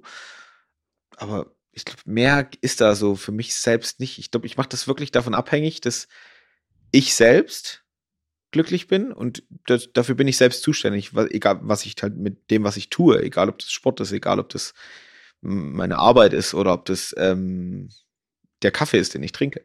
ähm, aber prinzipiell, für mich ist es wichtig, dass, dass, den, dass es allen Menschen in meinem Umfeld, die ich kenne, die ich nicht kenne, dass es denen gut geht. So, das, das ist für mich das, wo ich merke, dann, dann bin ich zufrieden. Wenn es den Leuten um mich rum geht, gut geht, dann ist doch alles super. Und ich glaube, alles andere, was, das kann ich schon wieder nicht beeinflussen. Das ist außerhalb von meinem Dunstkreis. Ähm, und die Menschen außenrum, wenn ich halt merke, boah, dem Mensch geht's schlecht, dann gehe ich zu den Menschen und sage, hey, es geht noch schlechter. Also sieh doch mal das Positive. Und so dieses, so Menschen so aus, auch so aus so verfahrenen Lebenssituationen, so sich mit den Menschen zu beschäftigen und danach festzustellen, hey, jetzt geht's den Menschen gut. Ich glaube, vielleicht so Menschen zu helfen auch, ähm, dann, das, das ist es eigentlich auch schon. Mhm. Alles das, was ich beeinflussen kann. Mhm. Cool. Also das ist für dich auch etwas, was Sinn macht dann. Äh, Genau. also wenn du jetzt alleine auf der Welt wärst mit den Bergen und dir selbst, würde dir was fehlen. Das ist, äh, das ist natürlich, ein könnte jetzt ein Punkt sein, aber dadurch, dass ich ein Mensch bin, der sehr viel, also so auch sehr empathisch ist, was das betrifft, so mit anderen Menschen unterwegs zu sein, sich mit anderen Menschen zu umgeben. Es wäre, glaube ich, weird, wenn man sich vorstellt, man ist der letzte Mensch auf der Welt. Ich glaube nicht, dass ich damit ein Problem hätte. So, ich bin cool, also ich finde es cool, dass andere Menschen da sind, dass ich mit den anderen Menschen interagieren kann. Und ich bin in dem Bereich, ich kenne viele Menschen, aber ich habe wenig Freunde. Die suche ich mir sehr aus, mit denen möchte ich mich umgeben. Und wenn ich jetzt der letzte Mensch auf der Welt wäre und es wären nur noch die Berge da und ich und das Meer und das wär, dann wäre ich trotzdem mega glücklich. So, also weil prinzipiell, und ich glaube, das ist auch das, was viele, also ich bin ja ähm, quasi Single, wenn man es so will, und viele würden dann sagen, boah, bist du nicht irgendwann mal einsam? Das bin ich nicht. Also ich brauche prinzipiell keinen Mensch zum Glücklichsein. Ich brauche den nicht. Es ist cool oder schön, jemanden zu haben, mit dem man glücklich sein kann. Das können Freunde sein, das kann Familie sein. Aber brauchen tue ich den Mensch nicht unbedingt. Mhm. Weil das Glück für mich selber ziehe ich ja aus dem, wie ich lebe, was ich mache. Und das ist der Sport, das ist ähm, ja das Leben an sich selbst. Ja. Okay, da challenge ich dich jetzt mal an der Stelle. ähm, was macht denn eine gute Freundschaft oder Beziehung? Haben wir ja, wir haben ja unterschiedliche Beziehungen, sei es ein Arbeitskollege, sei es ein Familienmitglied, sei es ein Freund, Partnerin, was ja auch schon in einer, in einer Partnerschaft. Was macht denn eine gute zwischenmenschliche Beziehung aus für dich? Boah, das ist ein, ja, es ist schwer, es ist nicht schwer. Ich glaube, das definiert jeder für sich selbst, ähm, was es so ausmacht. Für mich ist es einfach dieses, ich lasse meine Freunde oder halt meine, meine Menschen, mit denen ich eine Beziehung führe, ich lasse die so, wie sie sind. Und ich lasse ihnen ihr Leben so, wie sie sind. Und wenn sie ihr Leben so führen wollen, dann ist es okay. Entweder gehen dann die Wege vielleicht auch auseinander oder sie, sie bleiben halt so bestehen. Es macht sich nicht für mich aus, wie oft man sich meldet oder wie oft man sich sieht. Davon mache ich das nicht abhängig, sondern von der Verbindung, die man hat, dieses, wenn man sich sieht, zu wissen, ey, cool, dass du jetzt da bist, weil jetzt, jetzt kann ich mit dir interagieren. Und ob ich dich jetzt ein halbes Jahr nicht gesehen habe, ob du dich ein halbes Jahr nicht gemeldet hast, das ist dann egal. So dieses, die, die Verbindung hat man ja trotzdem. Und ähm, eigentlich ein sehr gutes Beispiel sind halt dann so Freunde von mir aus Dresden. Die war jetzt erst am Wochenende zu Besuch. Und die, die, die ist ein Mensch, die möchte immer sehr viel kommunizieren, so schreiben. Und die sagt dann auch, boah, du meldest dich nie, du meldest dich nie. Und hat aber auch verstanden, dass ich halt das gar nicht muss, so, weil, also ich muss nicht über WhatsApp jetzt oder über eine, über eine, über eine Nachricht irgendwie mit den Leuten kommunizieren, die, was soll ich dir jedes Mal schreiben? Wie geht's dir? Ja, ich hatte einen schönen Tag. So, das ist nicht das, was ich will. So, wenn der Mensch dann hier ankommt, dann bin ich 100% mit dem Mensch zusammen oder 110%. So, dann lasse ich mich voll auf den Menschen ein und das ist dann immer so, wenn ich mit Freunden unterwegs bin. Also ich bin zwar viel auf Social Media unterwegs und ich habe mein Telefon auch prinzipiell immer in der Hand. Und es war früher noch viel schlimmer als jetzt oder viel krasser. Aber jetzt ist es so, wenn so Menschen zu mir zu Besuch kommen und sich mit mir abgeben möchten oder ich auch dann mit den Menschen, so, dann lasse ich mich 100% darauf ein. So, man kennt es ja, wenn man mit Menschen essen geht, dann hängen viele am Telefon so und schreiben WhatsApp oder sonst was. Und ich habe das jetzt so für mich so dieses, das wegzulegen und jetzt bist du da mhm. und jetzt will ich die Zeit mit dir verbringen und ich nehme die Zeit dafür und ähm, das ist, glaube ich, das, was für mich auch Freundschaft und eine Beziehung ausmacht. So dieses 100% füreinander einstehen und sich 100% dann halt auch auf diesen Menschen einzulassen und aber trotzdem den Mensch so zu lassen, wie er ist.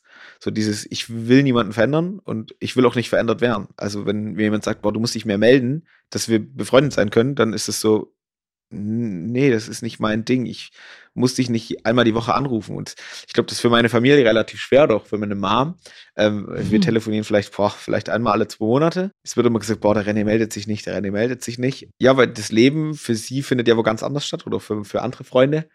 Die leben woanders, die, die leben nicht hier und ich lebe hier. So und da, also umgebe ich mich mit dem Leben hier und nicht mit dem Leben von woanders. Und ähm, dann habe ich, ich muss da nicht die Probleme auch von anderen wälzen oder sonst was, sondern ich beschäftige mich mit mir und mit meinem eigenen Leben. Und wenn der Mensch aber dann da ist, dann halt auch mit genau dem Mensch und mit seinem Problem. Mhm. Ja. Also irgendwie nimmst du ja da auch deine Erkenntnisse vom Berg auch mit ins zwischenmenschliche Leben, kann man sagen. Ja. Äh, und gehst auch da 100 Prozent. Also. Genau. Das mhm. ist dieses, so diese, so, und das ist wieder dieses Maximal, mhm. maximal Leben so. Und wenn ich jetzt, wenn der Mensch jetzt drei Tage da ist, dann habe ich mit dem Mensch effizient 56 Stunden. Und diese 56 Stunden will ich komplett genießen. Und dann ist aber auch das Leben, was ich dann in dem Moment führe oder was ich normal führen würde, das lasse ich dann außen vor, sondern ich bin dann, ich will dann mit diesem Mensch interagieren und dieses, ähm, ich könnte dann sagen, boah, ich habe heute aber auf dem Trainingsplan stehen, dass ich nach fünf Stunden an den Berg gehen muss das lasse ich dann außen vor, weil das ist dann nicht so wichtig, wie die Beziehung, die ich zu diesem Mensch führe, vor Ort zu sein und der Mensch ist dann vielleicht nicht der sportliche Mensch oder kann das vielleicht oder macht es vielleicht einfach nicht so gern, sondern mhm. mich dann darauf einzulassen, was für den anderen Menschen gut ist. Ähm, so dieses, dann will ich ja, dass es dem anderen Menschen gut geht. Mhm. So nicht, dass es mir prinzipiell gut geht, sondern dass es dem anderen Menschen gut mhm. geht. Hast du in deinem Leben schon mal einen Menschen verloren? Ja. Und das, äh, Warte, wird's äh, direkt ein bisschen schwer. Ähm, äh, ja, mein, mein, ich habe meinen Opa verloren und äh, war für mich einer der größten Menschen. Oh, das ist eine heavy Frage. Beschäftigt mich direkt ziemlich schnell. Mhm. Also das war ein Mensch, der dir sehr am Herzen ja. gelegen hat. Mhm. Ja. Und ähm, wenn ich fragen darf, wann hast du, also wann war das? Ähm, das, das war äh, im März 2007. Ähm, kurz nach oder an dem Tag äh, quasi oder nicht an dem Tag, aber ähm, als quasi wir uns von dem Mensch verabschiedet haben, da wurde mir mitgeteilt, dass ich äh, mein, meine Ausbildungsstelle bekomme und ich habe den Anruf bekommen und äh, das war für mich so ein Tag, wo ich wusste, ha, eigentlich will ich da äh, mit niemandem sprechen und dann bekomme ich den Anruf, hey, du hast die Ausbildungsstelle und ich habe mir gedacht so, ja und, wen interessiert es? Also es gibt Wichtigeres im Leben. Äh, wir haben dann trotzdem mit Sekt in dem Moment angestoßen, weil prinzipiell wäre es ein trauriger Moment gewesen. Aber dieser Mensch war genauso wie ich ein super, super ähm, glücklicher Mensch. Und ähm, das war dann so dieses, die Grundsatz oder die, die Grundfrage war noch mit meiner Mutter so, ey, also ich glaube, Opa hätte jetzt schon noch mit dir angestoßen. Ähm, und dann haben wir erstmal eine Flasche Sekt getrunken. Mhm. Ähm, so scheiße, wie der Tag auch war. Mhm. Ähm, aber ja, das ist ein Mensch, den ich sehr stark vermisse. Mhm. Was hat ihn ausgemacht? Ich glaube, den Mensch hat ausgemacht, dass ähm, mein Dad war damals viel auf ähm, Montage Der war relativ selten zu Hause damals, als ich aufgewachsen bin.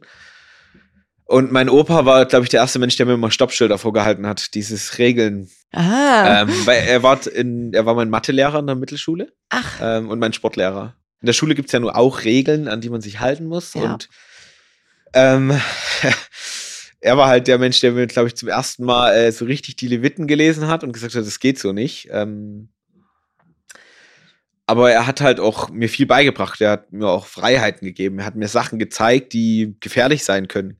Ähm, man kennt alle so die, die Knallartikel zu Silvester, die man Mhm. aber an der tschechischen Grenze kaufen kann. Mit Reibefläche, wo halt auch früher diese Videos kursierten, wie dann Hände da kaputt gehen und sowas. Und mein Opa hat mir schon beigebracht, als Kind genau mit solchen Sachen umzugehen.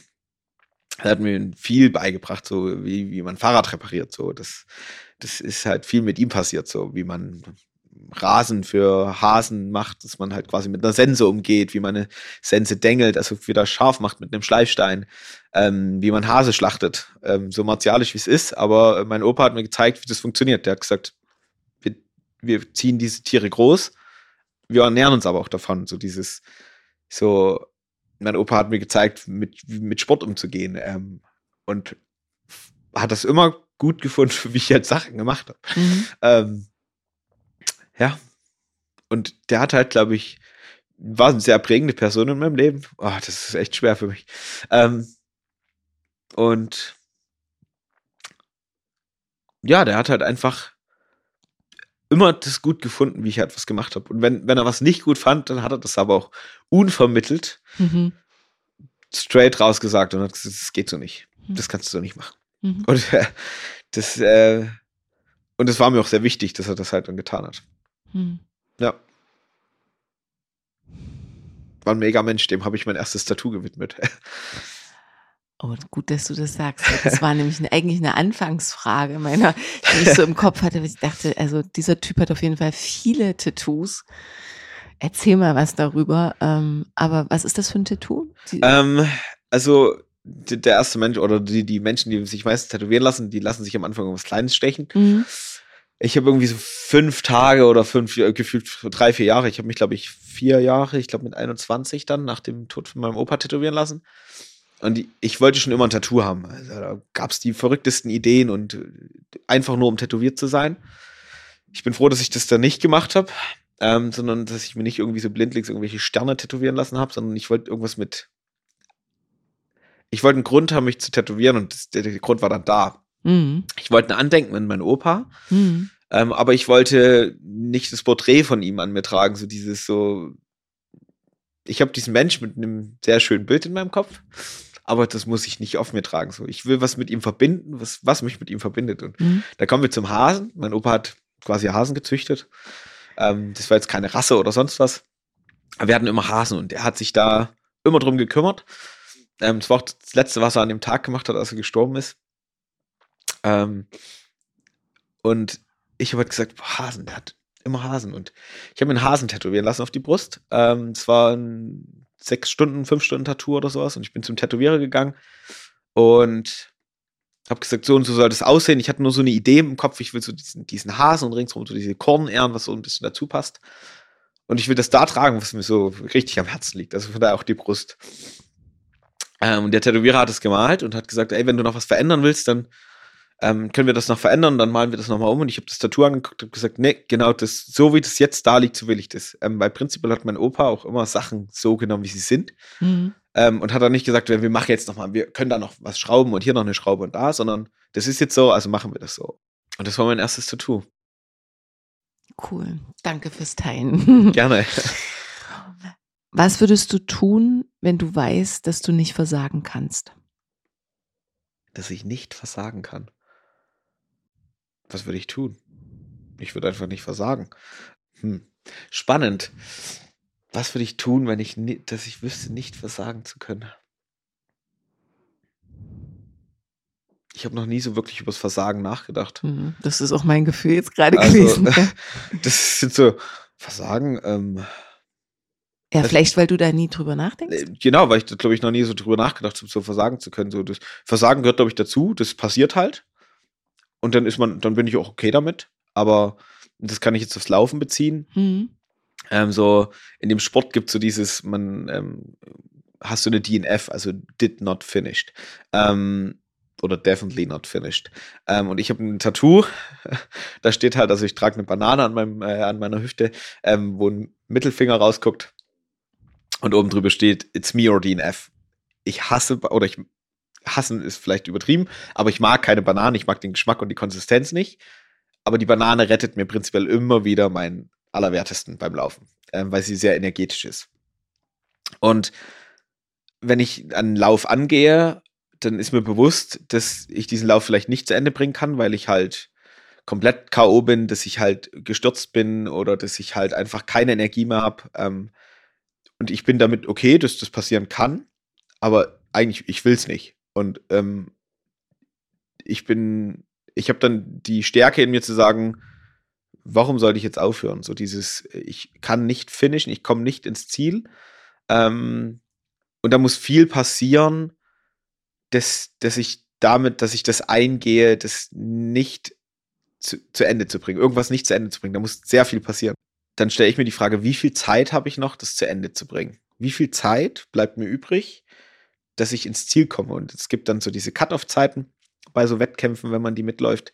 Und dann ist es zum Beispiel so, da bin ich dieses Jahr einen Lauf ge gelaufen, den Stubai Ultra Trail in, ja, im Stubai. Geht von Innsbruck auf den Stubaier Gletscher komplett gegen meine Werte eigentlich, weil es ging immer fast nur berghoch und ich liebe ja runterlaufen.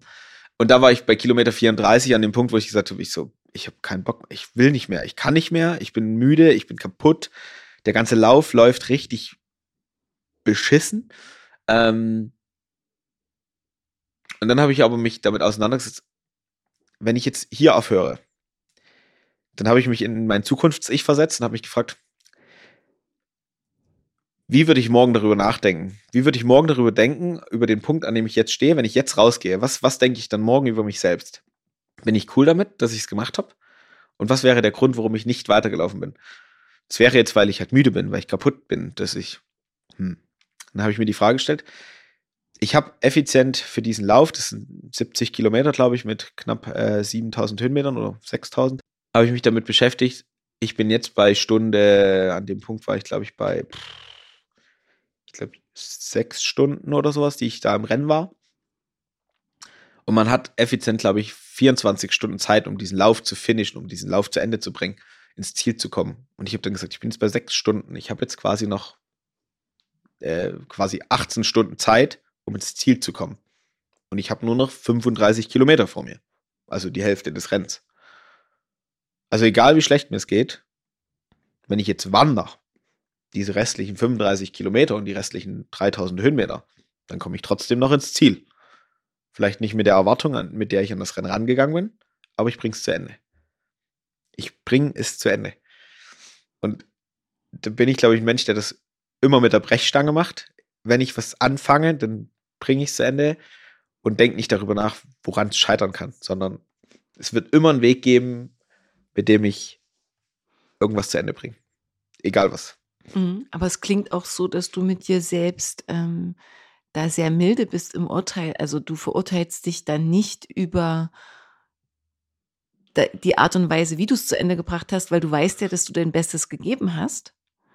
Hm. Also da denkst du gar nicht so viel darüber nach, sondern du sagst, nee, ich will, ich will finishen. Und selbst wenn das jetzt nicht das super erfolgreiche Resultat ist, bin ich fein mit mir. Oder gibt es dann auch manchmal so krummelige. Das, das sind wir, glaube ich, an dem Punkt, so, dass, was, was bedeutet Erfolg für mich halt? Ja. Und dieses, ich will ja mit mir selber zufrieden sein. Also eine Zeit, die ich mir zum Beispiel da gesetzt habe bei dem Lauf, das waren zehn Stunden, ähm, die ich schaffen wollte bis zum Ziel. Mhm. Das war natürlich nicht möglich. Ähm, ich bin dann, ich bin dann trotzdem nur elfeinhalb Stunden, glaube ich, gelaufen. Ähm, aber es war eine mega harte Challenge. Und so die Erfolg, so dieses, die Zeit, laufe ich die für mich oder laufe ich die für jemand anders? Laufe ich die, um irgendwie Ansehen in der, in der, im sozialen Leben zu haben, Ansehen bei meinen Freunden zu haben, sondern das ist mir egal. So, wenn die Leute dann sagen, boah, du warst voll langsam, denke ich mir so, ja, aber ich bin angekommen. So, ich habe dann nicht aufgehört, weil es geht ja prinzipiell darum, die Distanz zu absolvieren oder das Ziel zu erreichen und es muss sehr viel eintreten, dass ich ein Ziel nicht erreichen kann und das wäre quasi, ich müsste mir wahrscheinlich den Fuß brechen oder ein Bein brechen, ähm, dass ich nicht mehr laufen kann, das, da, da müsste sehr viel eintreten, dass ich dann sage, okay, jetzt ist es okay, oh, es ist dann okay, aufzuhören. Mhm. Die Sache zu beenden, wenn quasi das körperlich nicht mehr möglich wäre. Mhm. Und ich glaube, das ist so bei allen Zielen, die man oder die ich mir so setze. Und ich habe natürlich immer ein, priorisiertes Ziel und das ist, ich arbeite das sehr stark mit meinem Kopf oder in, auch in meinem Kopf und ich beschäftige mich sehr viel davor, vor irgendwelchen Zielen, mit dem Ziel selbst. Was ist das Ziel? Und wie kann ich das Ziel erreichen? Über Umwege zum Beispiel oder was ist vielleicht das priorisierte Ziel? Und was ist mein sekundäres? Und was ist vielleicht mein Worst-Case-Ziel? So dieses, was wäre das schlimmste Ziel, was ich erreichen kann? Und es ist immer noch gut, das zu Mhm. erreichen, weil ich Mhm. komme trotzdem irgendwie zu meinem ersten Ziel. Also ich habe mal gelernt, dass äh, auch im Austausch mit so Leistungssportlern, ähm, in Gesprächen mit Menschen, die wirklich an ihre Grenzen gehen, dass das nicht mehr die Frage des Körpers ist, sondern dass das eine Einstellungsfrage ist, dass das am Ende der Kopf entscheidet. Und so wie du jetzt sprichst, klingt es mir danach, als gäbe es die Option eines Aufgebens für dich mental gar nicht, sondern das wäre dann die Situation, die dich dazu veranlasst oder zwingt, zu stoppen oder zu aufzugeben, in Anführungsstrichen, ja, etwas nicht beenden zu können, etwas nicht finishen zu können, beziehungsweise auch die innere Haltung so das Beste zu geben. Ich werde irgendwie einen Weg finden. Auch wenn mein Körper gerade leer läuft, auch wenn mein Körper gerade wehtut. Ich meine, du bist ja, darüber haben wir jetzt noch gar nicht gesprochen, aber du bist ja wirklich in Momenten auch ausgeliefert, Schmerz ausgeliefert, ähm, wirklich Situationen ausgeliefert, wo es kalt wird, wo du, wo es nass ist, wo, wo du richtig kämpfst und ja, an, sagen wir mal, auch an emotionalen, mentalen Grenzen ankommst. Ähm, es ist keine körperliche Entscheidung, oder? Mm, Ich glaube, bis zu einem gewissen Punkt ist es eine körperliche Entscheidung. Und Mhm. ich glaube, da, da spielt dann auch so die, die, den Sport, den man betreibt, glaube ich, eine Rolle. Ähm, oder auch den, die, die Grundvoraussetzung. Ähm, und ein Freund von mir läuft zum Beispiel solche Läufe mit seinem Körper. Der ist körperlich ganz anders fit als ich. Der trainiert regelmäßig und wenn es aber hart wird, dann wird es für ihn schwer. Und ich bin halt jemand, ich laufe oder ich mache halt allgemein viele Sachen mit meinem Kopf ähm, und nicht mit meinem Körper, sondern der Geist steht für mich über dem Körper, ähm, weil mit meinem Geist kann ich halt viel mehr bewegen als das, was ich mit meinem Körper kann. Wenn ich, und da sind wir bei, du musst nur wollen, wenn ich was will, ähm, dann, dann kann ich das, dann kann ich das schaffen. Und dann steht dieses Mentale einfach in einem ganz anderen Stellenwert, weil mit, an meinem Körper kann ich nichts verändern. Ich kann nichts daran verändern, dass ich Krämpfe habe. Ja, kann ich schon. Ich könnte Salz zu mir nehmen oder ähm, dass ich, dass ich müde bin. Ich, daran kann ich nichts ändern. Ich kann an den äußeren Umständen nichts ändern, aber ich kann immer in meinem Kopf einen Weg finden, Ja. mich aus dem Negativ-Drive, den ich vielleicht erreiche, rauszumanövrieren. Und dieses, äh, Aristoteles hat ja mal gesagt, äh, du kannst die, den Wind nicht ändern, du kannst die Segel nur anders setzen. Und das ist, glaube ich, so ein Ding, wo man feststellt, ich stehe jetzt vielleicht vor einer Wand. Ja, wie komme ich jetzt über die Mauer? So, und bei vielen Menschen, die ich auch in meinem Umfeld kenne, da nehme ich dann immer so ein, ich sage mal, so ein Klagen oder so ein Jammern wahr. Da wird sich darüber beklagt, was schlecht ist. Und das sind wir dann beim hoffnungslosen Optimisten. Ich suche trotzdem immer irgendwie noch das Gute. Wenn ich einen Lauf laufe und es regnet aus Eimern und es kommt Winter zu und es ist arschkalt und man friert sich da alles ab, dann denke ich immer noch, es könnte schlimmer sein. Es könnte jetzt schneien. Der Wind könnte krasser sein. Es könnte Ah. gewittern. Du hast ja ganz oft auch gesagt, dass du sehr wenig bis gar nicht darüber nachdenkst, was morgen ist. Und dennoch ähm, hätte ich gerne von dir gewusst, so ob du manchmal Momente hast, wo du dir die Frage stellst, wie viel Zeit dir noch bleibt. Aber wenn ich dich so sprechen höre, dann ist das auch da an der Stelle eine extreme Haltung, Hm. zu sagen, und wenn es morgen vorbei ist, dann ist es so, dann, dann, dann kann ich daran nichts ändern. dann, Dann kannst auch, du ja auch dann nichts werde ich daran nichts mehr ändern können. Ähm, Aber ist das wirklich so? Andersrum gefragt. Gibt es Sehnsüchte in deinem Leben, wo du sagst, also es wäre schon schön, wenn ich das auch noch erleben dürfte? Gibt es so Wünsche, Herzensprojekte, wo du sagst, ja, das, das wäre toll? Also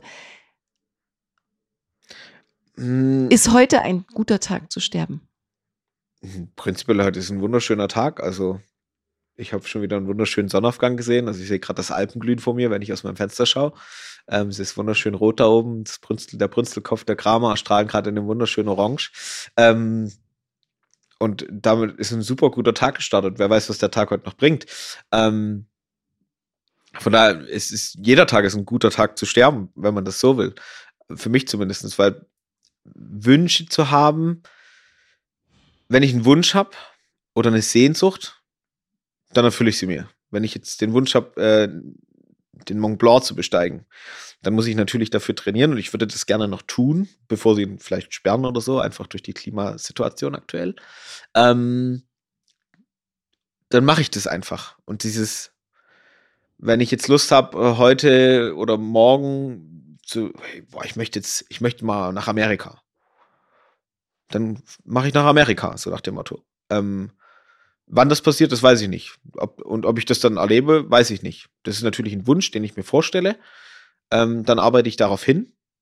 Aber davon werde ich mich dann nicht leiten lassen. So dieses, ich tue jetzt alles dafür und versuche jetzt, dann denke ich mir vielleicht, ach, mein Flug geht nächste Woche nach Amerika. Gehe ich da jetzt noch auf den Trail? Könnte ich mich dabei verletzen? Ja, das kann passieren, dann werde ich nicht nach Amerika fliegen können, aber in dem Moment will ich auf den Trail und dann mache ich das in dem Moment und nicht deswegen nicht. Hm. Also auch da wieder. Also das ist, Ja. ich glaube, das ist eine extreme Haltung, so Ja. dieses, Also ich habe ich hab nicht so diese krasse Sehnsucht oder so dieses darüber nachdenken, was will ich in meinem Leben noch sehen, was will ich noch erleben oder also ich habe jetzt, ich bin jetzt 32, ich habe ein mega schönes Leben gehabt, ich bin super familiär aufgewachsen, ich habe mich, ich habe im Sport super viel geleistet, ähm, war sehr erfolgreich in dem, was ich da getan habe für mich selbst und halt auch vom Ansehen her, also ich habe mehr Medaillen, als ich, also ich wüsste noch nicht mal mehr, wie viele es sind. Ich habe mehr Urkunden als alles andere. Ähm, die liegen auch irgendwo noch im Keller. Ähm, ich habe sieben Jahre lang in Dresden gelebt, als gäbe es kein Morgen. als gäbe es keinen Morgen mehr. Da habe ich, da war dann eher der Morgen das Problem, weil ich meistens einen totalen Kater hatte und ähm, auch total ungesund gelebt, wenn man das so möchte. Oder was ist in dem Moment ungesund, so wenn man eigentlich total glücklich ist. Ähm, ich lebe jetzt da, wo ich leben will oder wo ich immer leben wollte. So, ich wollte immer in die Berge, jetzt, jetzt wohne ich hier. Damit habe ich aktuell das geschafft, was ich immer schaffen wollte, dass ich in die Berge will. Ähm, ob das nächstes Jahr anders ist, keine Ahnung. Ob, das, ob ich morgen eine verrückte Idee habe, das weiß ich nicht. Das kann ich jetzt, da denke ich nicht drüber nach. Ich denke nicht darüber nach, ob ich morgen, was ich, was ich jetzt morgen mache. Also natürlich denke ich jetzt mal darüber nach, ob ich morgen jetzt einkaufen gehen muss oder sonst was, so alltägliche Sachen. Aber nicht dieses, wo geht mein Leben hin? Ich wurde das letzte Mal gefragt, was passiert oder wo siehst du dich in fünf Jahren? Ich so, keine Ahnung. Wohnst du in fünf Jahren noch in Garmisch? Keine Ahnung. Da denke ich nicht drüber nach, weil vielleicht entwickelt sich irgendwas, wo ich merke, da habe ich jetzt Lust drauf. Und dann einfach zu machen. Einfach zu machen, weil auch dieses darüber nachzudenken, wo will ich hin oder was mache ich, entweder arbeite ich darauf hin und mach's oder ich mach's halt einfach jetzt. Okay, nehmen wir mal an, ähm, aus welchen Gründen auch immer, das ist jetzt heute unser letzter Kaffee. Dein letzter Kaffee. Mhm.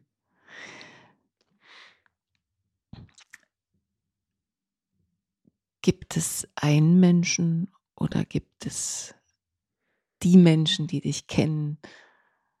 Oder sind es die Menschen generell, an die du gerne nochmal ein Wort richten möchtest? Gibt es noch was, was offen ist zu sagen? Mhm. Was wäre, was wäre deine Botschaft? Meine Botschaft Ja. an, an so, an, also, boah, ich glaube, es gibt keinen Mensch, dem ich jetzt irgendwas sagen müsste, Hm? dass ich sage, wenn das mein letzter Kaffee wäre, erstens wäre er dann sehr, sehr lecker gewesen. Ähm, er war perfekt aufgebrüht ähm, und ähm, hat mich super in den Tag äh, begleitet. Und ich müsste aber niemanden meiner Freunde oder den Menschen, mit denen ich sehr viel Zeit verbringe, noch irgendwas mitteilen. So, weil alle Menschen wissen, wie ich lebe, wie ich ticke. Und sie würden, wenn das jetzt mein letzter Kaffee wäre, ähm, glaube ich, das cool finden. Oder sie würden, sie würden das, glaube ich, relativ schnell akzeptieren, zu sagen, hey, ich glaube, der hat in dem Moment alles richtig gemacht. Ähm, ich glaube, dann wäre es schon sehr viel Trauer da, weil ähm, dann die Good Vibes halt nicht mehr so äh, am Start wären. Ähm, aber ich müsste jetzt nicht irgendwie den Menschen noch sagen, so, ich würde vielleicht allen, doch, ich würde vielleicht allen mitteilen, das, worüber wir heute auch viel gesprochen haben, so dieses, dass man viel mehr auf sich selbst hört und einfach in sich selbst nach seinem, nach seiner eigenen Erfüllung sucht, nach seinem eigenen Glück. Und nicht danach, was soziale Standards oder sonst was sind. Sondern halt, mach das, was du machen willst. Sei der Mensch, der du sein willst. Hm. Schöne Abschlussworte. Schon. Wofür bist du dir selbst dankbar? Dass ich der Mensch bin, der ich jetzt bin. Ja. Dafür bin ich mir am dankbarsten. Dass ich nicht mehr mir selber im Weg stehe, was ich vielleicht früher getan habe, weil ich natürlich früher darüber nachgedacht habe, was denken andere von mir? Bin ich der coole Typ, den alle wollen, dass er cool ist? Bin ich cool genug? Trage ich die Klamotten, die alle tragen wollen?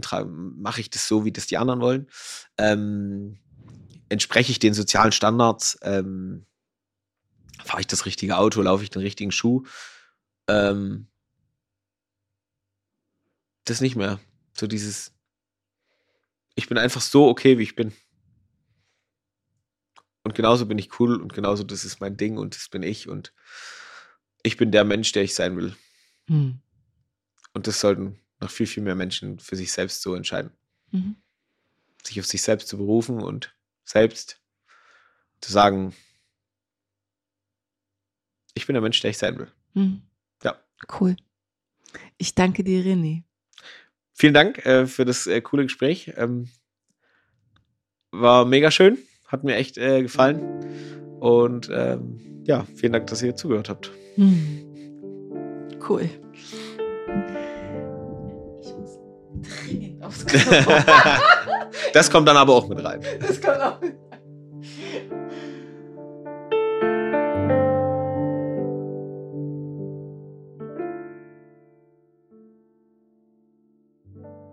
Ich hoffe sehr, dass dir dieser Podcast gefallen hat und dass du Inspirationen und Erkenntnisse für dich mitnehmen konntest.